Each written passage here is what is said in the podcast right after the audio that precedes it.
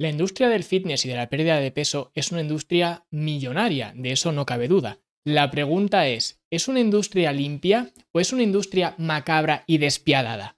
Bueno, pues de eso es de lo que vamos a hablar en este episodio, así que si te interesa, quédate al otro lado porque comenzamos.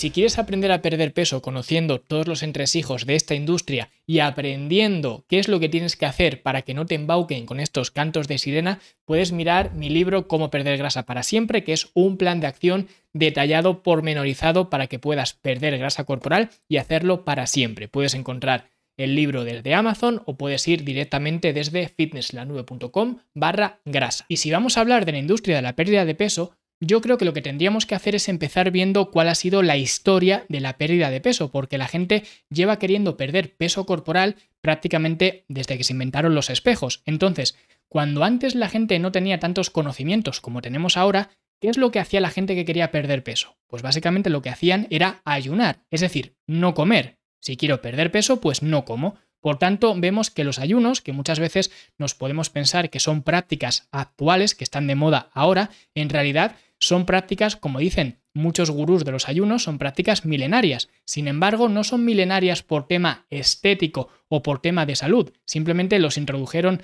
todas las religiones, básicamente porque las religiones promulgaban que el abstenerse de comida, eso era bueno para el cuerpo y para el alma. El tema es que cuando haces ayunos, especialmente cuando haces ayunos muy prolongados y especialmente cuando estos ayunos están ligados a prácticas más espirituales, donde hablamos de ayunos de días, puede que semanas, etcétera, vemos que las personas que hacían esto sí que conseguían perder peso corporal. Sin embargo, a esta pérdida de peso también venía aparejado otros problemas, como por ejemplo la debilidad, la falta de energía, la placidez, el estar más vacío, más plano, el aletargamiento, el estar más aletargado, más perezoso. En definitiva, estabas con ese principio de desnutrición por no comer por privarle a tu cuerpo de alimento durante mucho tiempo. Que esto, de hecho, se puede ver de forma tristemente práctica en los campos de concentración, donde la gente que ayunaba demasiado acababa muriendo. Lo que significa, ya de paso, que esto también pues rechina un poco con esa teoría de la tumba metabólica que mucha gente pues afirma que existe y que mucha gente especialmente con sobrepeso pues dicen que no pueden perder grasa corporal porque tienen un metabolismo hundido, esa tumba metabólica, no sé qué. Y esto realmente desmiente eso de la tumba metabólica, porque la gente que no comía acababa muriendo. Pero hasta el día que morían, estaban perdiendo masa corporal. Ninguno moría gordo. Todos acababan estando prácticamente consumidos y acababan muriendo sencillamente por esa inanición. Pero esto demuestra que no existe un punto en el cual no puedas perder grasa corporal que tú pierdes masa corporal hasta el día prácticamente que te mueres. Entonces, esa tumba metabólica como tal no existe. Pero bueno, en cualquier caso, lo que quería hablar con esto es que al principio la gente pues que quería perder peso utilizaban los ayunos, ayunos muy prolongados. Cuando se vio que esto tenía serios problemas o serias limitaciones, se empezaron a implementar los ayunos modificados. Los ayunos modificados era básicamente aguantar sin comer el máximo tiempo posible hasta que ya no podías más y entonces comías. Esto funcionaba para algunos, pero para otros no, porque para aquellos que funcionaba era simplemente la gente que cuando comía comía de una forma moderada y luego seguía prolongando el ayuno hasta que ya no podía más y volvía a comer. El tema es, y esto se parece más a lo que vemos ahora como ayunos intermitentes, que es restringir un periodo de tiempo para no comer y luego comer lo que tú quieras, pues vemos que hay mucha gente que no le va a funcionar esto sencillamente porque en ese periodo de comer van a dinamitar todo lo que han conseguido previamente, lo que demuestra también que los ayunos no son el mecanismo de la pérdida de peso. Tú puedes hacer ayunos intermitentes y no perder peso, porque ya se vio en su momento que esto no funcionaba para todos. Y si no funcionaba para todos, significa que no es el camino a seguir o que al menos no es el principio básico que te hace perder peso. Los ayunos no son esa solución milagrosa que se empezaba a especular. Entonces, luego más adelante ya se empezó un poco a modernizar en el siglo XIX el tema de la industria alimentaria y demás, y se empezó a instaurar la caloría como unidad energética de los alimentos, que al final la caloría no es más que la unidad energética que sirve para aumentar un grado centígrado un gramo de agua. Entonces ya se empezó a teorizar que los alimentos pues contenían una serie de calorías. El problema era que nosotros no sabíamos cuántas calorías necesitábamos, entonces tampoco nos servía de mucho. Por tanto, se empezó a especular con que una dieta con mil calorías, porque se empezó a utilizar el número mil, no sé por qué, supongo que será porque era suficientemente bajo y al mismo tiempo suficientemente bonito, redondo, como para que se empezara a comercializar esto, pues una dieta con mil calorías te ayudaría a perder peso. Y así era, porque una dieta con mil calorías es una dieta muy pobre en cuanto a calorías, es muy baja en calorías, por tanto, prácticamente seguro que si consumes una dieta con mil calorías vas a perder peso. El tema está en que los problemas que sucedían antes con los ayunos también sucedían con estas dietas tan carentes a nivel energético. De otra forma, era mucho más benévolo que los ayunos porque al menos estás comiendo algo, pero estabas comiendo muy pocas cantidades. Entonces realmente los problemas eran los mismos aunque tardaran más en aparecer esa debilidad muscular, esa falta de energía, esa falta de concentración, todos esos problemas aparejados a tener los ayunos en su momento y ahora una dieta muy baja en calorías, pues seguían sucediendo. Entonces fue cuando se empezó a glorificar la proteína, porque se dijo, bueno, si yo quiero preservar mi masa muscular, vamos a ver qué es lo que hay en mis músculos. ¿Y qué es lo que hay? Hay proteína, ¿no? Pues entonces vamos a intentar que de esas mil calorías que vamos a consumir, la mayor parte provengan de las proteínas y de esta forma vamos a conseguir preservar la masa muscular y vamos a reducir estos problemas que vienen de una dieta tan baja en calorías. Entonces la gente empezó a consumir mucha más proteína intentando preservar la masa muscular. Y esto era mejor, era un pequeño avance de con respecto a lo que se hacía antes de no prestar atención a nada de lo que se comía, simplemente mil calorías y ya está. El problema está en que aunque tú quieras preservar tu masa muscular comiendo más proteína, al final si hay una falta de glucosa, mediante la gluconeogénesis, lo que vas a conseguir es transformar otros sustratos en glucosa.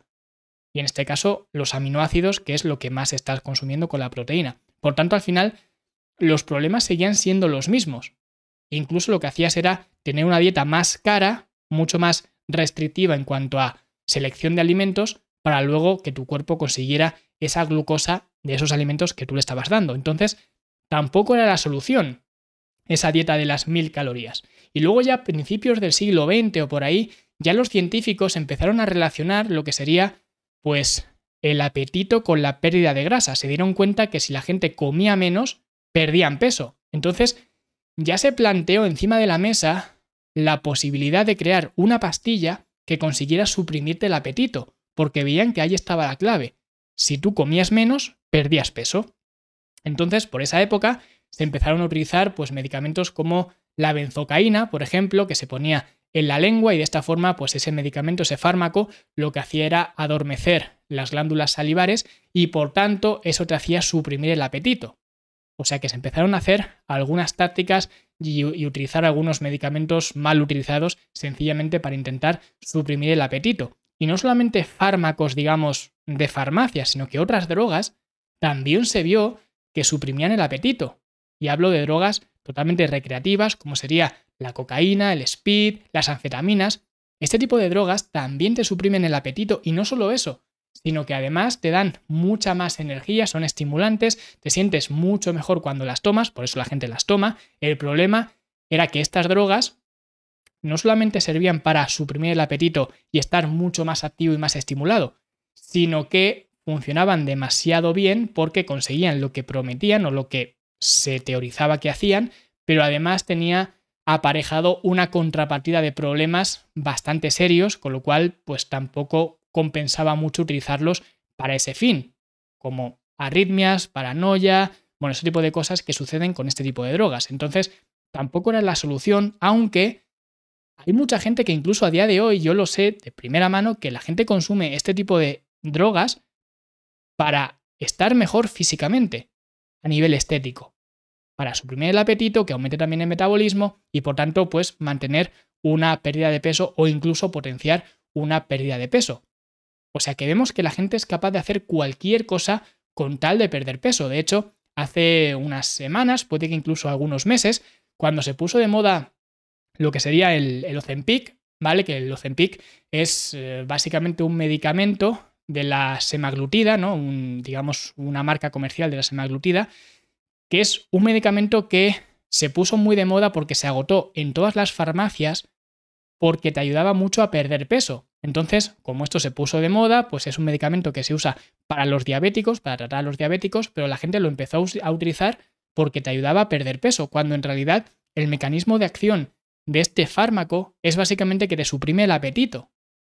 Y yo hablaba con una persona hace ya unas semanas, unos meses, como digo, no recuerdo, hablaba con una persona y decía, bueno, si estás dispuesto a tomar este medicamento porque te suprime el apetito, ¿qué es lo que te hace frenarte para no consumir cocaína, speed, MDMA, lo que sea, que también te lo suprime? ¿Por qué una cosa sí y la otra no? Que además te puede salir incluso más barato. ¿Por qué una cosa sí y la otra no? Si al final consiguen lo mismo, suprimir el apetito.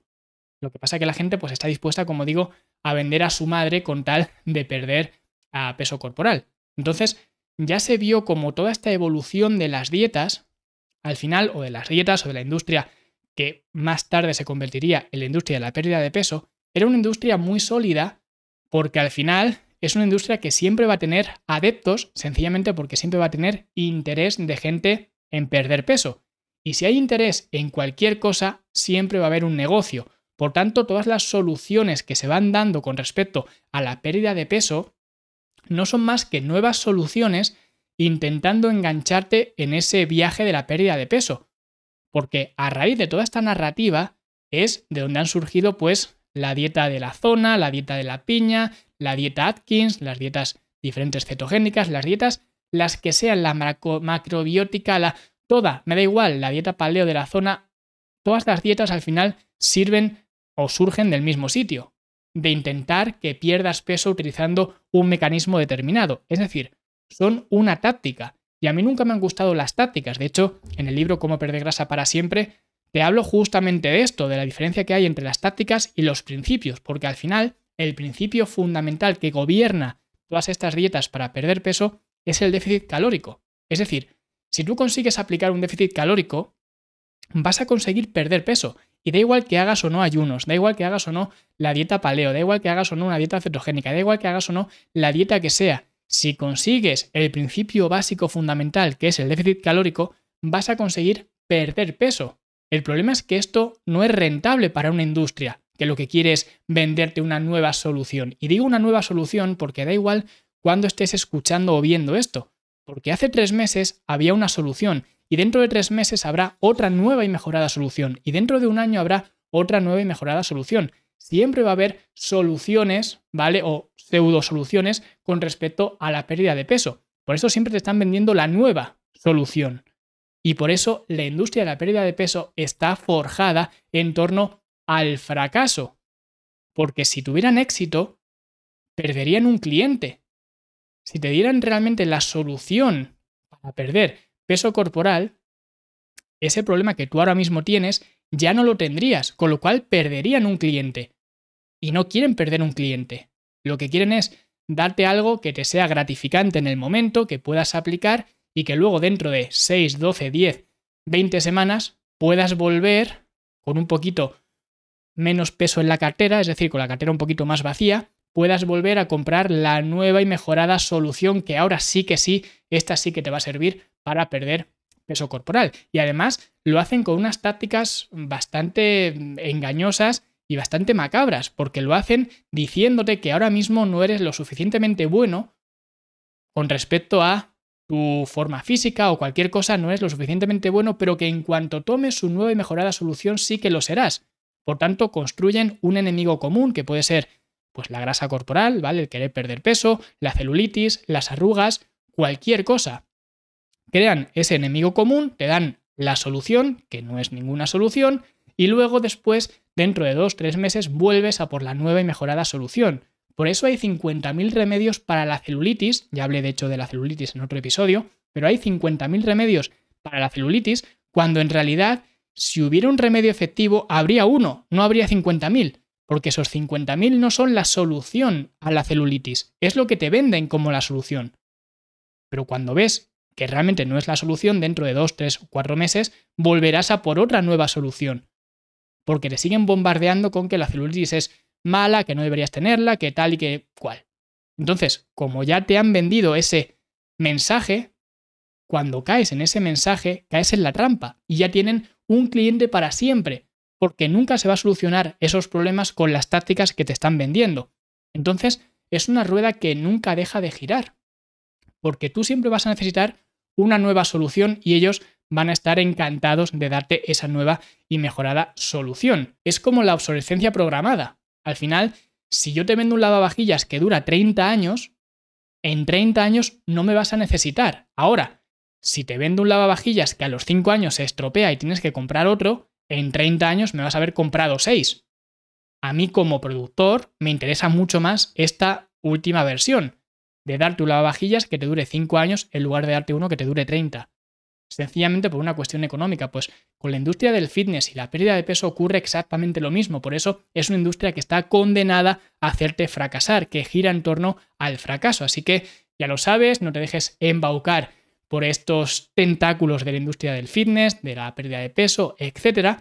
Y simplemente planteate cómo puedes mejorar tu estilo de vida dando un cambio en tus hábitos. Porque muchas veces, y esto sí que es verdad, que nosotros como consumidores también tenemos gran parte de culpa, porque al final muchas veces intentamos pensar que lo que me hace verme o estar o sentirme de esta manera es porque no he encontrado todavía la dieta necesaria para mí, o porque no he encontrado el suplemento adecuado, o porque no he encontrado la rutina de entrenamiento adecuado, en lugar de pensar que no estoy poniendo el trabajo necesario para optimizar mi estilo de vida y cambiar mis hábitos. Por eso yo tengo una academia, no tengo un plan de PDF de que hace esto, esto y esto y ya está. No, es una academia porque en la academia vas a aprender a optimizar tu estilo de vida paso a paso y poco a poco y no en línea recta, porque va a haber veces que vas a dar un paso hacia atrás, otras veces que te desviarás del camino, otras veces que tendrás dudas y por eso tendrás que plantearlas dentro de la academia. Es decir, es todo un viaje que te espera por delante. Pero no es una nueva solución de una crema, una pastilla, un suplemento, un... No. Es un cambio que no todo el mundo está dispuesto a practicar, no todo el mundo está dispuesto a poner ese trabajo para conseguir una mejora en su estilo de vida. Y yo ciertamente no promuevo este mensaje, digamos, para todo el mundo. Lo hago para aquellas personas que quieren realmente poner ese trabajo y que quieren optimizar su estilo de vida. Pero no es para todo el mundo. Y de hecho en la página de ventas, digamos, de la academia, lo especifico de forma muy clara. Esto no es para todo el mundo. Vas a tener que trabajar. Esto no es milagroso. Los milagros, como se dice, milagros a Lourdes, ¿no? Pues esto ocurre lo mismo. Entonces, la industria de pérdida de peso, del fitness, etcétera, es una industria bastante corrompida, bastante maléfica y espero que con esta narrativa, con esta historia de la pérdida de peso, hayáis entendido los pormenores de esta industria de pérdida de peso y por qué está enfocada en el fracaso. Así que si te ha gustado, dale like, suscríbete, deja un comentario bonito y nosotros como siempre nos vemos, nos escuchamos la semana que viene en el podcast o mañana